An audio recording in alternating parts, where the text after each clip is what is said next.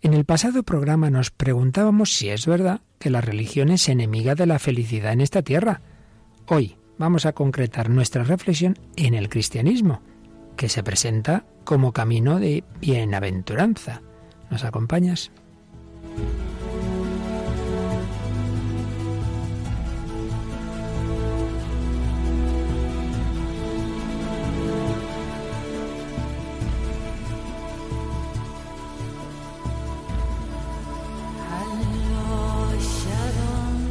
El hombre de hoy y Dios, con el padre Luis Fernando de Prada.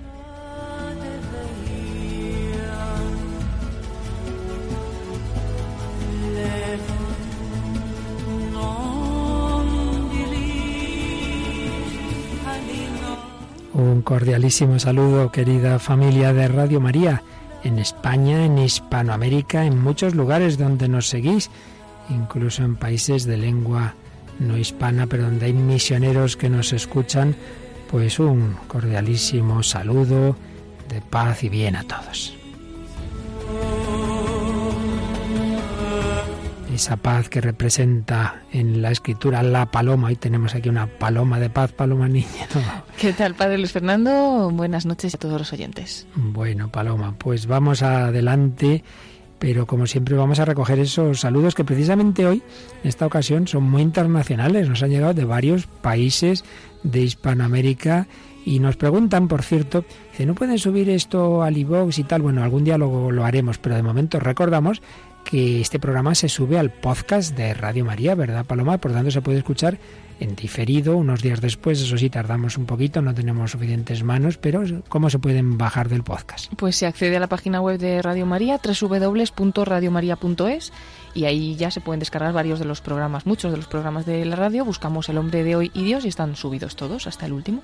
Y luego he recibido algunos mensajes de países como Paraguay o Nicaragua dicen, ay, quisiéramos oírlo aquí, pero si allí se emite, si es que este programa eh, hay varias radios hispanas que lo emiten, así que miren bien la parrilla eh, y allí lo pueden escuchar por su propia frecuencia, aparte de escucharlo por internet. Pero bueno, vamos a leer esos mensajes.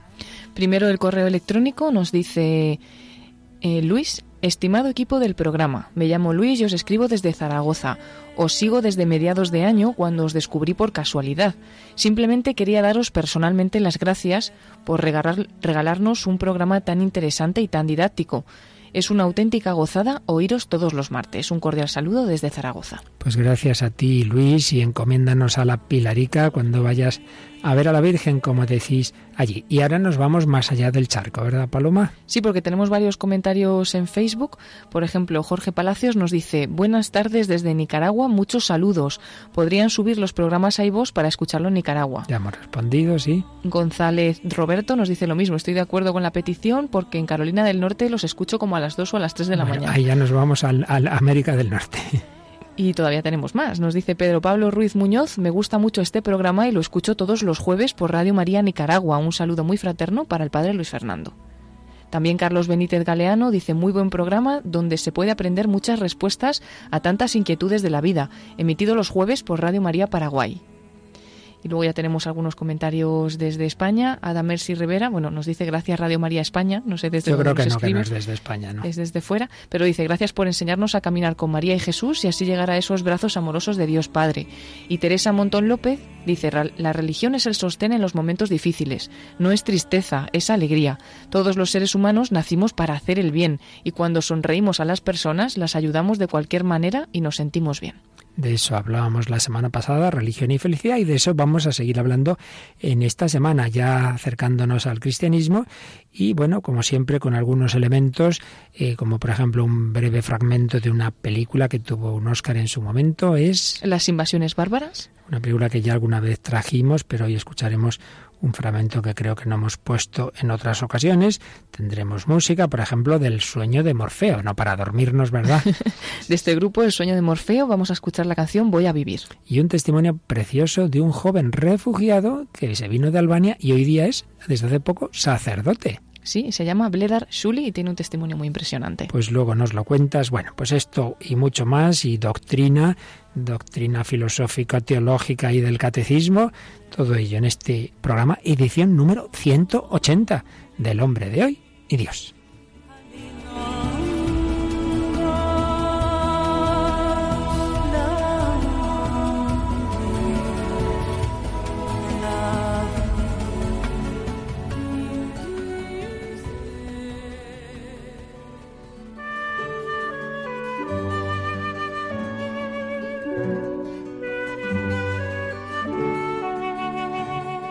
Bastantes ocasiones hemos hablado de esas distintas concepciones de la realidad, concepciones negativas, nunca se van a cumplir los deseos del hombre, no vamos a conocer la verdad, no vamos a encontrar el verdadero amor, no podemos ser felices, concepciones negativas y concepciones positivas en las que estamos ahora unas que tienen una visión inmanente. El hombre va a encontrar su sentido y su felicidad, pero sin necesidad de mirar más allá, sin necesidad de subir la mirada al cielo, sino en la inmanencia. No hay que ir a la trascendencia, no hay que ir más allá de la humanidad ni de esta vida.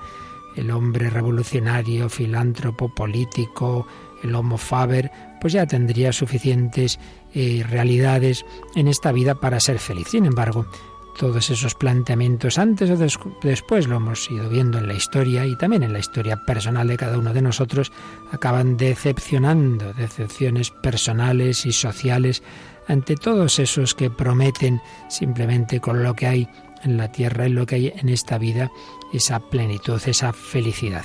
Entre otras cosas, porque ninguno de estos planteamientos da respuesta a lo único seguro que tenemos todos, que es la muerte filósofo Alejandro Llano, que ya citamos en otro programa, escribe, si no se es capaz de integrar la muerte en el transcurso de la existencia y vislumbrar su sentido, nunca se alcanzará una vida auténticamente lograda. Pues es claro, si se cree que todo termina con la muerte, pues no sé cómo podemos hablar de auténtica felicidad pues todo lo que podamos conseguir de trabajo, de actividad, de relaciones personales, de, de amor, pues todo se va a perder. Si el último futuro es ese, es profundamente negativo.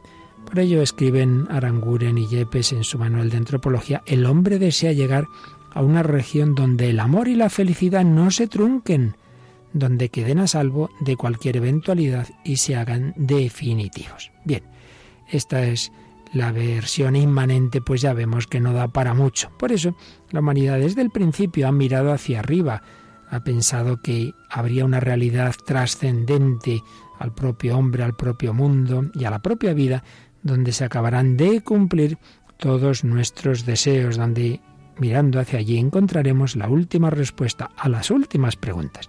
Y hemos visto cómo esto se daba ya en la filosofía. Hemos dedicado varios programas que hemos hablado de las filosofías griegas y desde luego los más grandes filósofos como, como Sócrates, Platón, Aristóteles iban por ahí.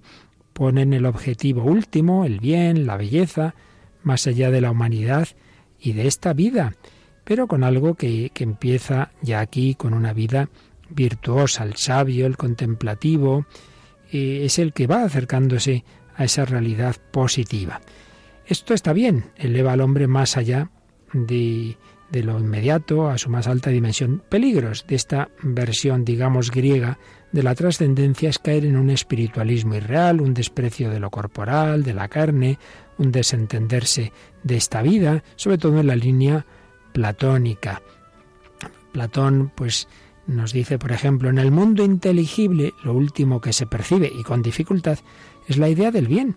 Pero una vez percibida hay que colegir que ella es la causa de todo lo recto y lo bello que hay en todas las cosas, que mientras en el mundo visible ha engendrado la luz y al soberano de ésta, en el inteligible es ella la soberana y productora de verdad y conocimiento, y que por fuerza tiene que verla quien quiera proceder sabiamente en su vida privada o pública. Él piensa que podemos encontrar esa idea de bien, y ya hemos dicho más ocasiones, que para Platón idea no es algo subjetivo de mi mente, sino una realidad que está ahí fuera. Un camino de elevación, pero con ese peligro de menosprecio de lo que tenemos aquí. Aristóteles, en cambio, tenía mayor apego a las realidades terrenas y corporales, pero también para él la forma más plena de felicidad deriva de una actividad contemplativa que deja intuir una participación en la felicidad de Dios. Realmente con una intuición sorprendente para un filósofo pagano viene a decirnos que una persona no vivirá según la felicidad solo por sus recursos humanos, sino en la medida en que hay algo divino en ella. Así pues, estos planteamientos filosóficos, positivos y trascendentes van apuntando, van preparando el terreno para lo que ya nos van a decir las religiones, para que sepamos que es en el encuentro con Dios, que ya hablábamos el día pasado, donde vamos a encontrar esa plena respuesta De nuevo, Yepes Aranguren, el ser humano busca el sentido último de las cosas, busca la verdad grande. La infinitud potencial de esa inteligencia solo puede colmarse con una respuesta radical que lo incluya todo. Dios es precisamente el misterio en el cual se guardan todas las verdades, pequeñas y grandes. Además, el bien es el objeto de la voluntad, y esta y las tendencias humanas sensibles se dirigen hacia el bien mediante el amor. Sin embargo, en su camino tropiezan con el dolor. El sufrimiento es un obstáculo a la felicidad. Parece entonces razonable pensar que después de la muerte el alma y la persona se verán por fin liberados del mal, del dolor y del sufrimiento, para lo cual debemos encontrarnos en la posesión o poseídos por el sumo bien. Y también dicen que la persona está llamada al encuentro íntimo con otras personas, pero solo se quiere una persona como se merece si se descubre en ella su carácter de imagen de Dios, de promesa de una unión que es para siempre. Por otro lado, una persona humana no es suficiente para colmar las capacidades potencialmente infinitas del hombre. Por eso concluyen solo con Dios queda asegurado el destino del hombre al tú, porque cualquier otro tú es falible, inseguro y mortal. El hombre puede compartir la felicidad en Dios para siempre porque hay algo en él, su componente espiritual, que no muere nunca. Y en cuanto a la resurrección de los cuerpos, es verdad que por la mera reflexión racional no podemos llegar ahí, aunque sin intuirla, pero sí que nos va a hablar de ella, la revelación cristiana. Bien, pues creo que con todo esto ya queda encauzada nuestra reflexión de hoy.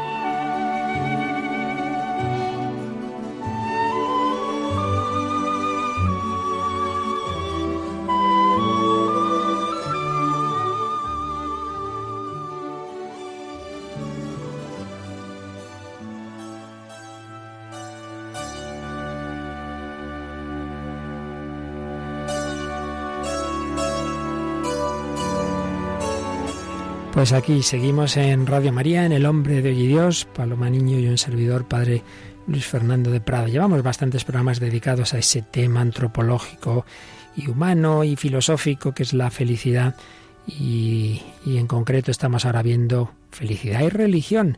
Ya lo comenzábamos a hacer en el programa pasado. Hoy hemos visto cómo esas grandes filosofías de Platón y Aristóteles apuntaban, apuntaban a la necesidad de encontrar la respuesta a lo que se preguntaban en Dios, pero claro, no, no habían conocido la revelación, las religiones que conocían se les caían de las manos, pues todos aquellos ídolos, todos aquellos mitos, les faltaba ese encuentro con el Dios verdadero. Las religiones más serias, más profundas, pues todas ellas nos hablan de un caminar hacia la eternidad, de un encontrar la plenitud en el encuentro con el absoluto personal, y, ahí está ese fundamento sólido de la felicidad en Dios. Pero es verdad que en muchas religiones se da como, como en esa corriente platónica de la filosofía, un peligro de espiritualismo, de decir, bueno, bueno, ya seremos felices en el más allá, pero lo de acá dejémoslo de lado. No, desde luego, eso no es el cristianismo. La plenitud de la verdad, de la felicidad, sin los riesgos de un espiritualismo desencarnado, es lo que encontramos en el cristianismo. Porque fijaos que lo que creemos nosotros es muy fuerte, es que ese absoluto, ese creador, ese infinito trascendente se ha hecho inmanente. El infinito se ha hecho finito, se ha hecho hombre, ha asumido los límites, ha asumido un cuerpo humano. La materia no es mala, el cuerpo no es malo, es el cuerpo de Dios, por eso adoramos a Jesús, por eso adoramos la Eucaristía, el cuerpo de Cristo, por eso esperamos la resurrección de los cuerpos, no solo la inmortalidad del alma.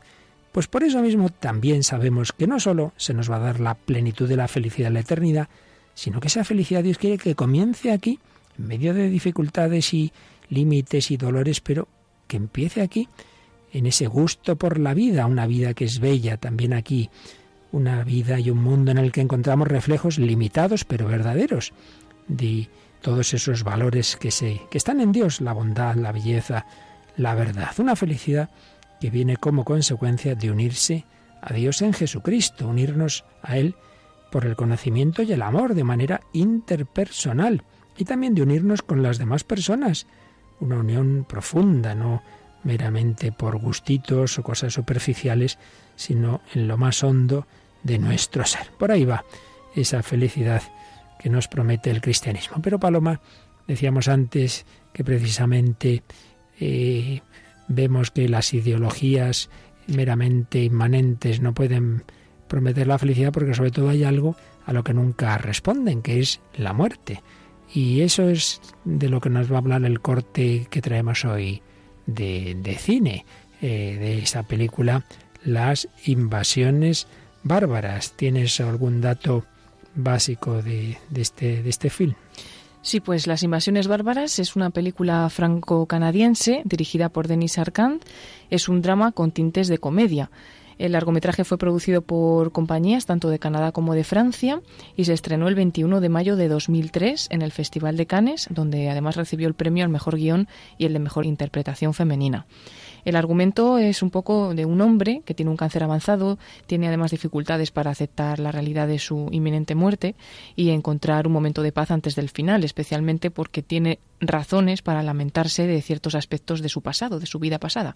Su hijo, del que se había distanciado, su exmujer, sus examantes, sus viejos amigos, se van poco a poco todos reuniendo con él para compartir esos últimos momentos. Sí, es digamos, un prototipo de profesor universitario típico del siglo XX, principios del XXI, izquierdista, de moral libre, que dicen algunos. Como dices, ha tenido diversos amantes, por supuesto está divorciado, etcétera, etcétera. Hay otra escena muy interesante que ya en otro programa usamos, pero aquí vamos a fijarnos en que cuando ya, claro, el cáncer avanza, ya no tiene remedio y va en una ambulancia con, con una chica que, que hace de como de enfermera suya y ahí es donde ya le queda poco de vida y escuchamos qué es lo que dice, qué es lo que dice el protagonista de esta película. Todavía me cuesta aceptarlo. Ya sabe que es así. No consigo resignarme. Es como es. Es la ley. Cuando cierre los ojos, millones de hombres morirán en el mismo segundo que usted. Pero yo ya no estaré aquí. Yo... Yo desapareceré para siempre.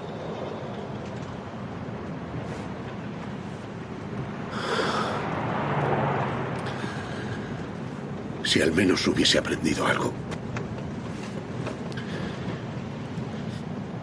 Yo me siento tan desvalido como el día en que nací. No he podido encontrarle un sentido a... Eso es lo que hay que buscar. A veces pienso que es eso lo que hay que buscar. Era un corte de esa película Las invasiones bárbaras. Este hombre que le queda poco de vida, que sabía mucho, había leído mucho, profesor universitario, pero ni había encontrado el sentido de la vida, ni pensaba que hubiera algo que respondiera a esa angustia ante la muerte. ¿Qué te ha parecido el corte, Paloma? Muy interesante, sobre todo al final, cuando, aunque sea en el último momento de su vida, ¿no? se da cuenta de que es importante vivir con un sentido. No estamos aquí porque sí vamos caminando sin ningún rumbo. De encontrar ese sentido, claro, y cuanto antes mejor. Él se dio cuenta en el, en el último momento. Sí, es impresionante. Es un profesor que sabe mucho, sabe mucho, menos lo más importante, el sentido de la vida, ¿no? Y si hay respuesta a qué va a pasar ahora que yo me muero, ¿no? Que hay más allá de la muerte. Pues una llamada a que pongamos, pongamos nuestros esfuerzos en lo que realmente va a quedar para siempre y no en esas cosas que, enseguida pasan y, vuelan y, ni nos enteramos. En efecto, toda verdadera eh, respuesta plena al deseo de felicidad humana debe de responder también a esto, al problema del mal, del dolor, del que hablábamos no hace mucho, y desde luego a la muerte. Pero está claro que hay un deseo humano de vivir, hay un deseo de que, de que nuestra vida sea algo pleno y, ese deseo está en la música, está en, el arte, está en el cine, está en todas partes. Y si te parece, pues antes de seguir vamos a ver ese deseo de vivir en, en la música.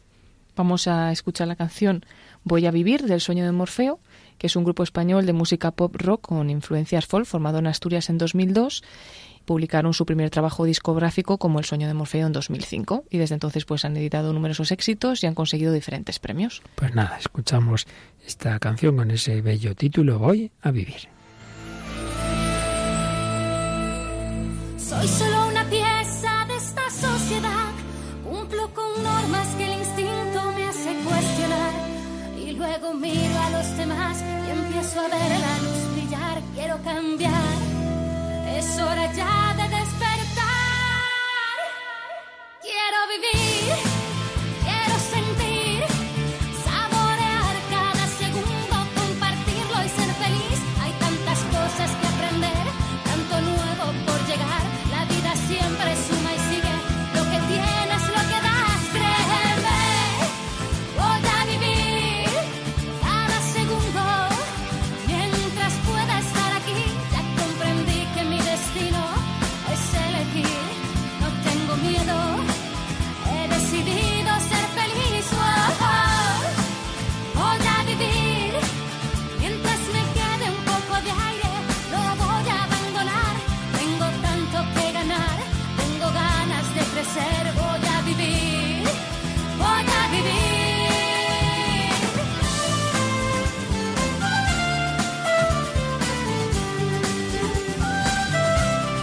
ciertamente refleja ese deseo de felicidad. ¿En qué te estás fijando de la letra, Paloma? Pues en esas palabras que ha pronunciado hace poquito, dice quiero vivir, quiero sentir, saborear cada segundo, compartirlo y ser feliz, ¿no? Pues ese deseo de felicidad que está en el corazón de, de todos y que responde a- también a compartir ¿no? esa, esa vida con los demás.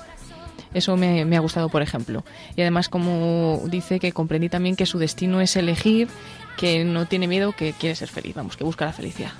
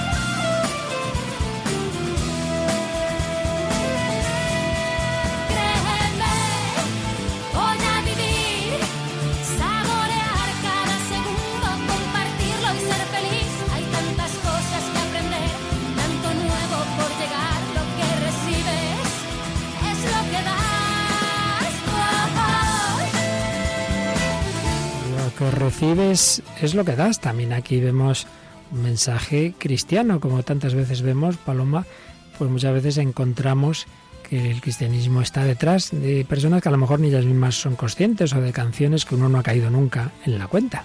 Pero luego cae en la cuenta, ¿no? Que cuando da a los demás, que cuando se entrega es cuando realmente es feliz, ¿no? Ahora lo vamos a, a recordar en efecto. Y aquí podía, podríamos también señalar en general que frente a esas corrientes, como digo, espiritualistas malentendidas, de que bueno, lo importante es solo ser feliz en la vida eterna, pues no pensemos que, que el cristianismo va por ahí, no, no, nos dice que hay que vivir, que hay que disfrutar de esta vida, pero no poniendo en ella su último fin y sabiendo que solo Dios puede saciar plenamente esos deseos del corazón humano, pero que eso no se interprete, repito, como un desprecio, como una visión negativa, muy del mundo orientalista, esto es apariencia, no hay que desear nada, no hay que querer nada. Bueno, ya hablamos en su momento de ese peligro que se da en ese mundo oriental. No, no va por ahí la cosa. Nosotros también decimos hay que vivir, pero vivir en plenitud y la vida en plenitud es la que nos viene de Dios, es la que nos viene de Cristo. Pero ciertamente el pensamiento cristiano, la revelación cristiana, pues engancha muy bien con la reflexión que ya habían hecho los griegos, que habían hecho Platón, Aristóteles. Pronto se dieron cuenta esos pensadores cristianos, sobre todo San Agustín, Santo Tomás, que, que se podía completar ese pensamiento griego hablando de una felicidad eterna en la unión con Dios, como coronamiento del amor y de las demás virtudes practicadas en esta vida. Aristóteles sobre todo tiene unas estupendas reflexiones sobre las diversas virtudes en sus tratados éticos. Claro, le faltaban las virtudes teologales, las que nos unen con Dios, que son las que dan ese sentido último a la vida humana. Y entonces podían ver que la naturaleza humana queda elevada a la participación en la naturaleza divina. Y todo ello, pues, lleva al hombre a su plenitud. Ciertamente, en el cristianismo la felicidad es un tema central. Bueno, para empezar, Paloma, ¿qué significa evangelio? Evangelio, buena noticia. Y una buena noticia que genera en nosotros cuando nos dan una buena noticia. Mucha alegría y felicidad. Mucha alegría, porque fijaos, es que ya desde, el, desde, desde lo más básico, ¿no?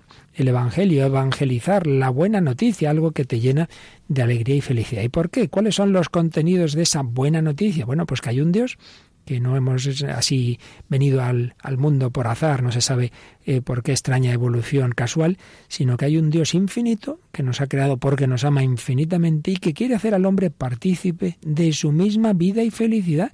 No solo que se lo pasa aquí bien unos años y que mire al sol y, y juegue con no sé qué, sino que está llamado a participar eternamente de la propia vida divina, de la felicidad de Dios, que nos quiere hacer hijo suyo y que cuando nosotros nos separamos, cuando no aceptamos esa invitación, cuando rompemos el vínculo con Él, Él nos quiere salvar de esa fragilidad y nos salva como entrando en nuestra historia. Ese es el camino, que el absoluto personal se ha hecho carne, se ha hecho hombre, se ha hecho uno de nosotros, se ha unido a nosotros para que nosotros podamos unirnos a Él y así realmente llenar nuestro corazón ya en esta vida de esa alegría que es compatible con el sufrimiento y luego en el cara a cara definitivo en el encuentro con Él. Gran, uno de los primeros filósofos cristianos, Boecio, llegó a escribir Dios es la misma felicidad.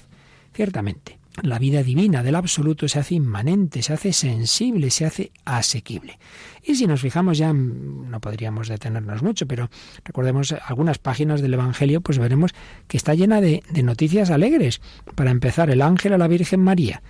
Pues ¿qué le dice? Jaire, María, alégrate, María, alégrate. Nosotros tenemos hecho la traducción siguiendo el saludo romano, el ave que decían los romanos, y entonces decimos Ave María, Dios te salve María. Bueno, quizás sería mejor una traducción más, más al sentido alégrate, alégrate María. ¿Y quien reza así el Ave María? Alégrate María. ¿Qué dicen los ángeles de Belén? No temáis a los pastores, pues os doy una buena noticia, una gran alegría que os ha nacido como Salvador el Mesías, el Señor. Por supuesto, los ángeles también en la resurrección. Alegraos, que, el que buscáis el crucificado ha resucitado. Como vemos, en los momentos centrales del mensaje cristiano está esa invitación a la alegría, pero no una mera alegría por algo que ha pasado ayer y mañana se me ha olvidado, sino una felicidad profunda que tiene motivos permanentes. Una felicidad que viene como consecuencia de unirse a Dios en Jesucristo, unirse, como decíamos antes, por el conocimiento y el amor, y de unirse a las demás personas que compartimos esa misma fe, ese mismo amor, esa misma humanidad, ese, esa parábola, en varias parábolas que Jesús explica la felicidad eterna, pone el ejemplo del banquete. En un banquete no solo es comer yo con el, el Señor que, que me invita, sino con otros invitados. Compartimos, compartimos la felicidad y compartimos un estilo de vida que sobre todo aparece en el Sermón del Monte y, su carta magna, que son las bienaventuranzas. Bueno, pues ya lo dice el nombre, bienaventuranzas, caminos de felicidad. Y unas virtudes teologales, todas las cuales son caminos de felicidad, la fe, la esperanza y el amor. La fe, hombre, el que yo sepa que no soy huérfano, sino hijo de Dios. La fe, la esperanza, que yo sepa que nuestros deseos se van a acabar cumpliendo. Dice San Pablo, ni ojo vio, ni oído yo, ni cabe en corazón humano lo que Dios ha preparado para los que le aman. Pues lo podrás estar pasando muy mal, pero confía, esperanza. Y el amor, camino de, de, seguimiento de Cristo, el amor a Dios, el amor al prójimo, todo ello, esas tres grandes virtudes, esos tres grandes pilares de la existencia cristiana, sin ninguna duda, son caminos de felicidad. Por eso podía escribir San Juan Pablo II, hombre alegre y feliz en medio de tantos sufrimientos que tuvo en su vida. Pudo escribir en su encíclica sobre el Espíritu Santo, Domino et Vivificantem, que la Iglesia pide al Espíritu Santo la felicidad que solo en Dios tiene su realización plena, la alegría que nadie podrá quitar, una frase de Jesús en la última cena, la alegría que es fruto del amor y por consiguiente de Dios que es amor. La Iglesia pide justicia, paz y gozo en el Espíritu Santo, expresión de San Pablo. Según San Pablo en ello consiste el reino de Dios. Y otro Papa Santo, San Juan XXIII, tenía ese famoso decálogo de la serenidad, una de cuyas máximas era esta, solo por hoy seré feliz en la certeza de que he sido creado para la felicidad no solo en el otro mundo, sino en este también. Menudo principio de Paloma él decía, bueno, si me propongo las cosas para muchos días no voy a poder, voy a proponérmelas todas para un día. Por eso empieza diciendo solo por hoy, pero solo por hoy hoy y mañana otra vez solo por hoy, claro, todos los días, ¿no? Solo por hoy seré feliz desde una certeza de la de que he sido creado para la felicidad, no solo en el otro mundo, sino en este también. ¿Qué te parece? ¿Te gusta este propósito? Me gusta este propósito. Me recuerda también a algunos otros santos, San Ignacio o Santa Teresita, que también decían eso. Hay veces que en nuestra vida pues eh, tenemos situaciones difíciles, pero vamos a, a superarlas por hoy. mañana ya vendrá hoy. mañana, ¿no? Como también lo dijo Jesús, ¿no? No Basta preocupados ya cada día mañana. su propio afán. Así Pues ciertamente, bueno. una de las cosas muchas veces nos quita la, la paz. Aquí no me voy a detener porque recuerdas que en otros programas que hemos recopilado en ese DVD Paz y Alegría ya bajábamos a estos detalles, pero sí es bueno recordar que muchas veces nos quita la paz eso, que de repente yo quiero pensar en, en mis próximos cinco años y ya empiezo a agobiarme. Tranquilo, hijo, vamos, vamos día a día, vive el momento presente en el mejor sentido de la palabra. Bueno, pues alguien que estaba en una situación muy dura, muy difícil, que hoy por desgracia están compartiendo muchas personas en el mundo, huyendo, perseguidos, refugiados. Alguien que fue un refugiado, hoy día es desde hace poco un sacerdote católico. Creo que nos traes ese testimonio muy bonito que luego escucharemos en vivo a unos momentos la voz de este joven albanés. Sí, es el joven Blair Arsuli. Se crió en una familia totalmente atea, en el país más ateo del mundo, el único que oficialmente se declaraba como tal, la Albania comunista. Fue inmigrante en Italia, donde llegó con 16 años sin saber nada de la fe, sin papeles y sin nada. Pero con la caída del régimen comunista, sus padres perdieron sus empleos y desapareció cualquier perspectiva laboral en Albania y entonces tuvieron que emigrar. El joven Bledi tenía 16 años en 1993 cuando cruzó el Adriático con un pasaporte falso e intentaba buscar trabajo, una posibilidad bastante remota para un menor de edad extranjero y además sin papeles. Estuvo en varias ciudades italianas y se quedó en Florencia porque ahí podía dormir debajo de un puente y comer en un comedor de Cáritas. Por la noche lloraba de desesperación, pasaba frío, no encontraba trabajo y no podía volver a casa porque debía dinero gastado a la ida. Vivir en la calle, ha recordado en alguna ocasión, era un medirse con las propias fuerzas, con el desinterés de los otros.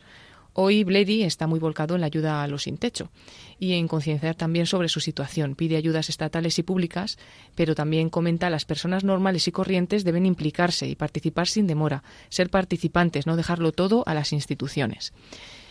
Bueno, el 2 de diciembre de 1993 eh, tuvo un episodio muy importante en su vida y es que llamó a la puerta de una parroquia, la parroquia de San Gervasio, en Florencia. El sacerdote que estaba allí, el padre Giancarlo Setti, se interesó mucho por él y le preguntó dónde vivía, cuál era su situación. Y cuenta él mismo, cuando le dije que yo estaba durmiendo debajo del puente y que tenía 16 años, no podía creerlo. Comenzó a pedir ayuda a la gente que conocía, pero el asunto no era fácil. Él me dijo que regresara al día siguiente y se comprometió a encontrar una solución.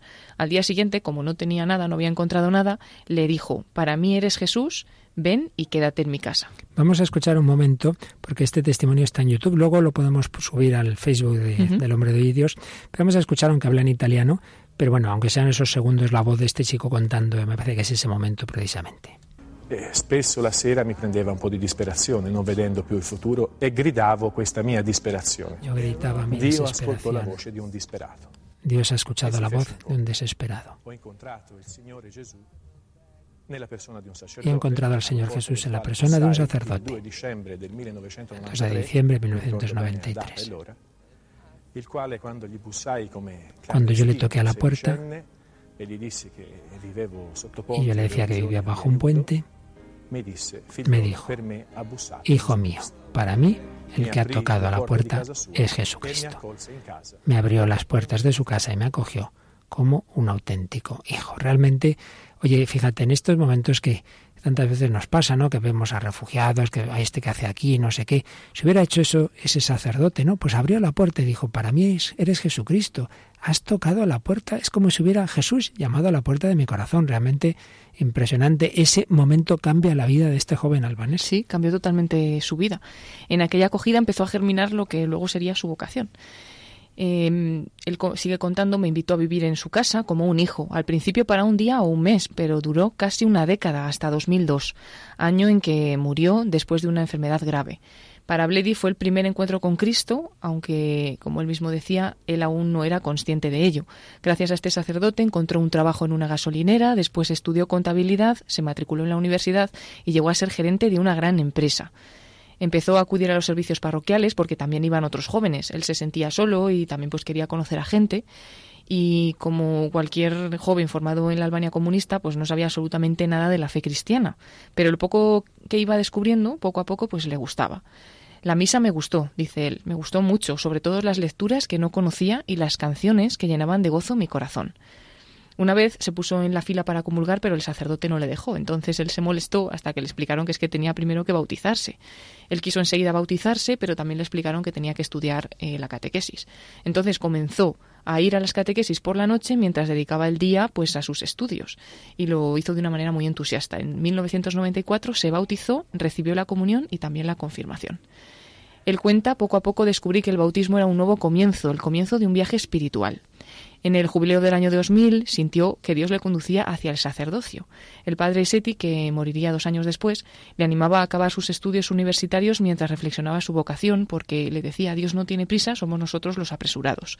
Una vez que se graduó, entró en el seminario y siete años después fue ordenado sacerdote el 11 de abril de 2010. El padre Bledar Suli, ahora padre Bledar Suli, agradeció al Papa Francisco su viaje a Albania y recordando al sacerdote que le abrió la puerta y le acogió como a Cristo, pues Sully anima a todos en el umbral de este año de la misericordia a que recuerden las palabras de Cristo, llamad y se os abrirá. Pues vamos a escuchar de nuevo eh, unas palabras de ese testimonio que tiene grabado en YouTube.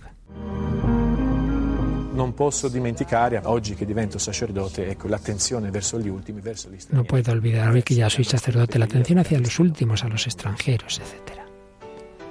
Él recuerda a aquel sacerdote que le abrió la puerta, cambió su vida, hoy es sacerdote por ese gesto de caridad.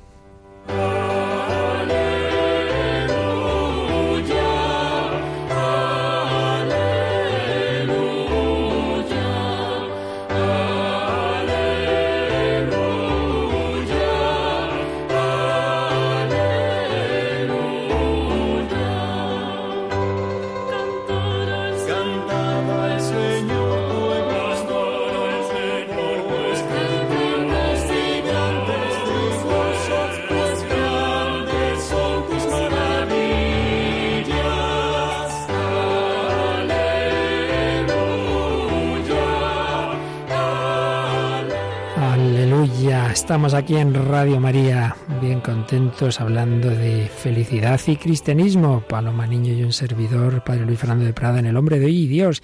Este hombre de hoy, este joven albanés, este refugiado, se encontró que le abría la puerta a ese sacerdote, cambió su vida y hoy es también sacerdote y él ahora intenta ayudar especialmente a los más necesitados, a los últimos, a los pobres, con esa alegría que él descubrió, esa alegría que le llevó a quererse bautizar porque se sentía feliz en la iglesia y, profundizó en esas virtudes que decíamos antes, que son la base de la moral cristiana, la fe. No somos huérfanos, somos hijos de Dios. ¿eh? Contamos de una vez, eh, pero creo que es el momento de repetirlo, lo que le voy a contar a un matrimonio, padres de varios hijos, que les ocurrió en una ocasión cuando esos niños eran pequeños, fueron con ellos a jugar a un campo, eh, incluso era, creo que era un bosque, en las afueras de, de la ciudad donde vivían, y entonces los niños estaban jugando y los padres los veían a cierta distancia. Y se les ocurrió a los padres esconderse detrás de unos árboles a ver qué hacían los niños. Los niños seguían jugando, pero claro, ya cuando empiezan a decir dónde está papá, dónde está mamá, se echaron a llorar. Entonces, claro, ya en ese momento los padres salen de donde estaban escondidos, los niños están contentos. Entonces el, el padre hacía esta reflexión en una charla que yo le escuché que hablaba a jóvenes. Dice, fijaos, el bosque era el mismo para mis hijos cuando estábamos viéndoles y cuando no. Era el mismo.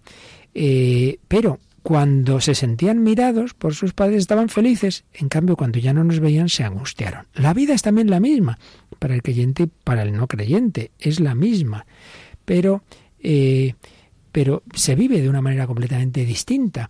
Cuando te sabes sostenido por una mirada amorosa o cuando por el contrario eh, te parece que no hay nadie ahí en ese bosque, en esos problemas, en esas situaciones. Pues esto es lo que descubrió este chico, la vida no de huérfano sino de hijo, la vida en fe, la vida en esperanza y la vida en amor se sintió y fue realmente amado y acogido por ese sacerdote y él ahora quiere repartir ese mismo amor a los demás.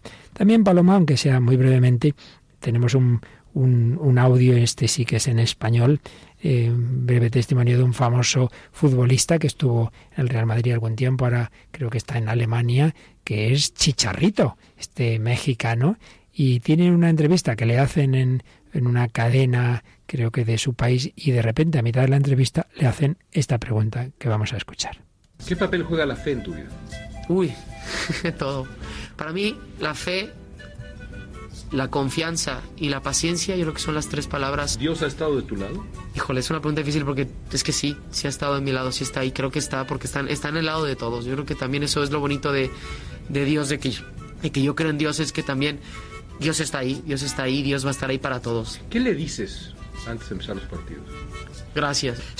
Gracias, dice Chicharito cuando está jugando. Gracias, le da Dios un nombre religioso también en el deporte. Pues de nuevo un ejemplo de lo que antes decíamos, el cristianismo no quita nada de lo verdaderamente humano, pero le da un sentido profundo. No juegas solo, no juegas como huérfano, juega al fútbol como hijo de Dios. El cristianismo da respuesta al deseo humano que todos los hombres tenemos de felicidad. Por eso fíjate, Paloma, que a alguno le puede llamar la atención que precisamente sea en la parte tercera del catecismo de la Iglesia Católica, la parte que habla de la moral, pues justo ahí aparece la felicidad. Y es que como explicamos en todo un programa, el sentido ético para, para la concepción cristiana está absolutamente unido al deseo de felicidad, porque si uno actúa bien, eso le ayuda a ser feliz. ¿Qué dice el número 1718 del catecismo? Las bienaventuranzas responden al deseo natural de felicidad. Este deseo es de origen divino. Dios lo ha puesto en el corazón del hombre a fin de atraerlo hacia él, el único que lo puede satisfacer. Dios ha puesto en el corazón del hombre ese deseo de felicidad. Es una forma de atraerlo hacia él, porque cuando el hombre ve que lo de aquí promete mucho, pero nunca acaba de cumplir lo que esperamos, entonces dice, mira hacia arriba, ¿no será que estos son reflejos de alguien más grande? Entonces vienen varias citas, vamos a leer dos de ellas en este número, una de San Agustín. Dice San Agustín, ¿cómo es, Señor, que yo te busco? Porque al buscarte, Dios mío, busco la vida feliz. Haz que te busque para que viva mi alma, porque mi cuerpo vive de mi alma, y mi alma vive de ti. Mi cuerpo vive de mi alma. Si solo te quedas en buscar placeres corporales, eso va a ser muy pobre. Pero a su vez el alma necesita vivir de Dios. Y en tres escuetas palabras, Santo Tomás de Aquino dice lo mismo. Solo Dios sacia. Solo Dios sacia. O podríamos recordar a nuestra Santa Teresa, solo Dios basta. Es el camino de felicidad, como dice el número siguiente del catecismo, el 17-19. Las bienaventuranzas descubren la meta de la existencia humana, el fin último de los actos humanos. Dios nos llama a su propia bienaventuranza. Ya lo decíamos antes, Dios nos llama a su propia bienaventuranza. Entonces sabemos que el núcleo del, del Sermón del Monte son las bienaventuranzas, que están en Mateo 5. De ellas nos dice el 1717 que son promesas paradójicas, ¿no?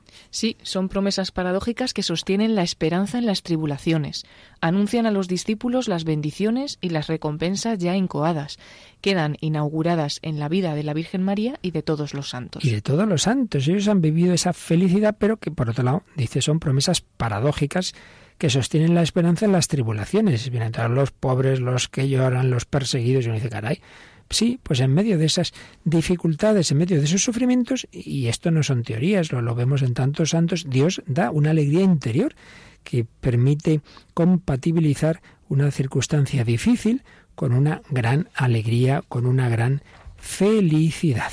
Bueno, pues de aquí viene el sentido de la vida. Por ejemplo, lo expresa así el 1721. ¿Para qué está el hombre en el mundo? Porque Dios nos ha puesto en el mundo para conocerle, servirle y amarle, y así ir al cielo. La bienaventuranza nos hace participar de la naturaleza divina y de la vida eterna. Con ella el hombre entra en la gloria de Cristo y en el gozo de la vida trinitaria. Por tanto, este es el camino de felicidad que va a ser plena en el más allá, pero que empieza ya aquí.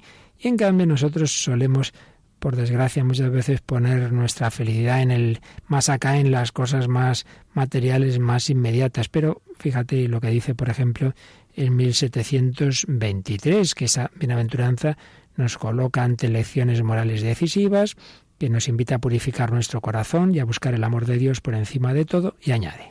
Nos enseña que la verdadera dicha no reside ni en la riqueza, ni en el bienestar, ni en la gloria humana o el poder, ni en ninguna obra humana por útil que sea, como las ciencias, las técnicas y las artes, ni en ninguna criatura, sino en Dios solo, fuente de todo bien y de todo amor. Fuente de todo bien y de todo amor. Por ahí va el camino, por ahí va la auténtica bienaventuranza. Bueno, en los números de resumen eh, que tiene el catecismo siempre al acabar cada apartado podemos leer par de numeritos que sintetizan estas enseñanzas. 1725.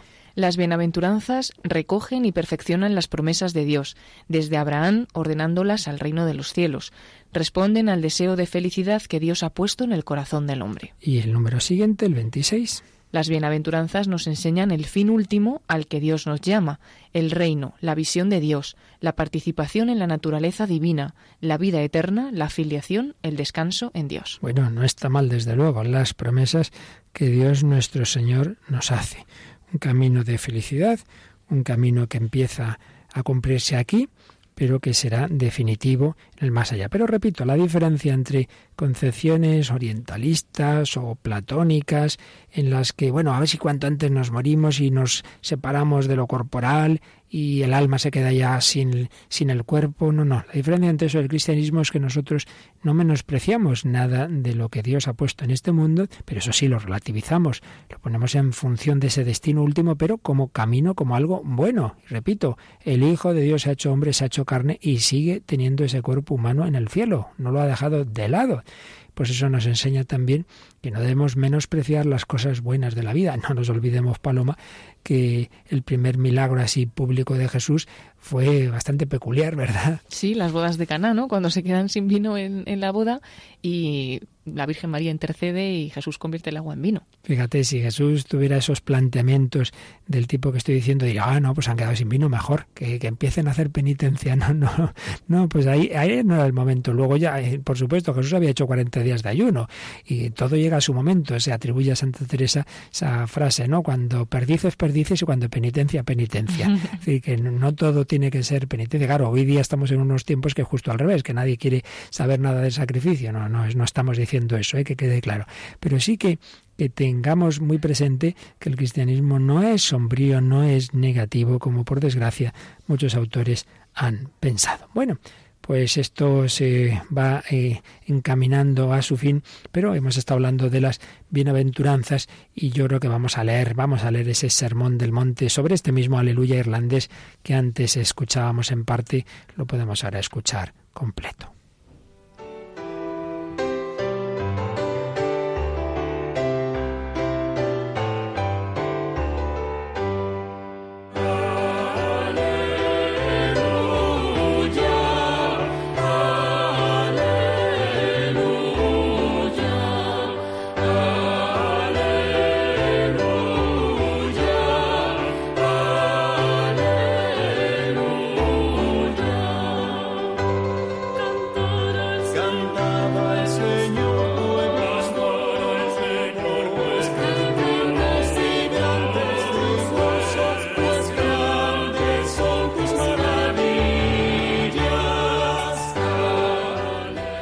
Bienaventurados los pobres de espíritu, porque de ellos es el reino de los cielos.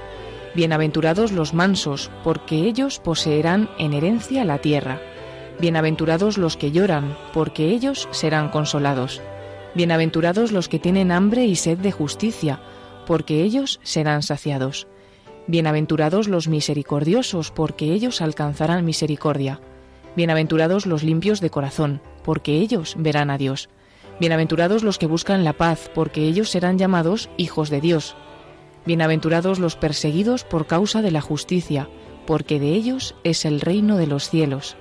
Bienaventurados seréis cuando os injurien, os persigan y digan con mentira toda clase de mal contra vosotros por mi causa. Alegraos y regocijaos, porque vuestra recompensa será grande en los cielos.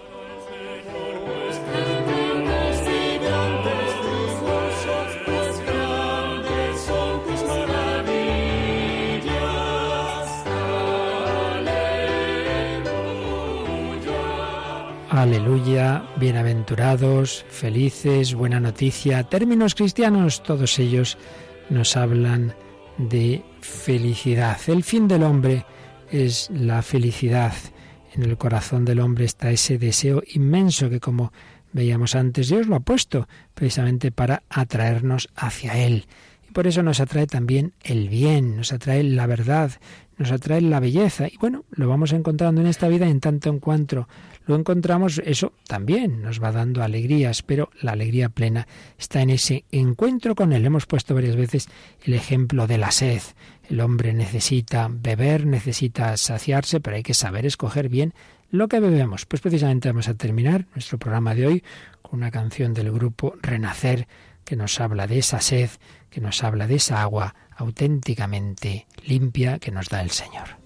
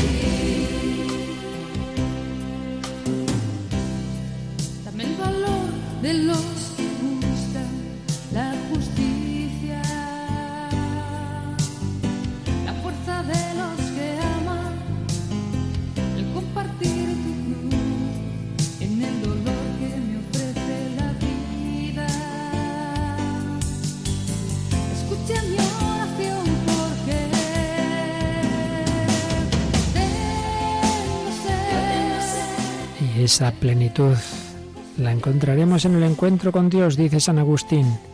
Allí descansaremos y veremos.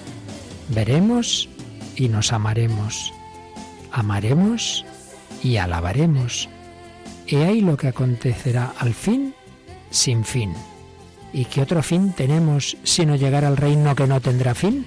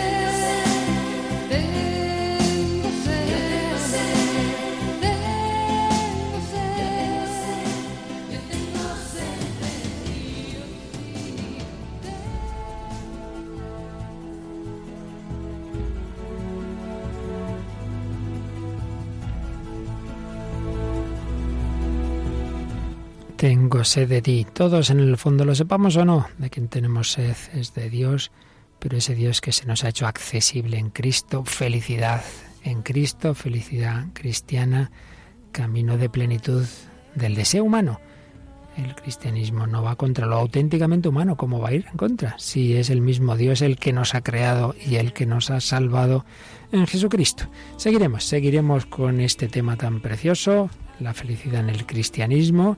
Seguiremos avanzando en este, estas nuestras reflexiones para dialogar con el hombre de hoy que, como el de siempre, busca la felicidad. Y hemos leído bastantes correos y mensajes de Facebook al principio, pues seguimos abiertos a recibirlos, ¿verdad, Paloma? Eso es, al correo electrónico nos pueden escribir a el hombre de hoy y Dios arroba y también a través de Facebook en las diferentes publicaciones que se van poniendo, pues para poder verlas hay que entrar a facebook.com barra el hombre de hoy y Dios.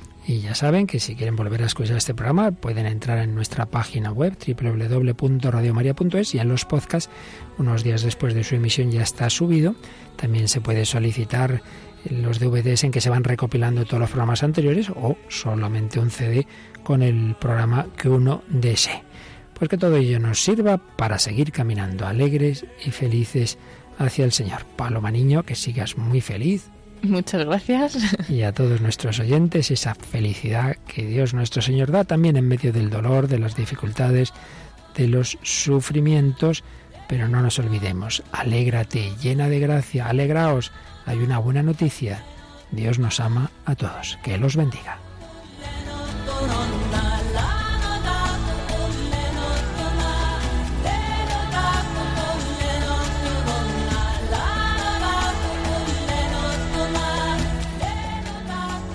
Así concluye El hombre de hoy y Dios, un programa dirigido en Radio María por el Padre Luis Fernando de Prada.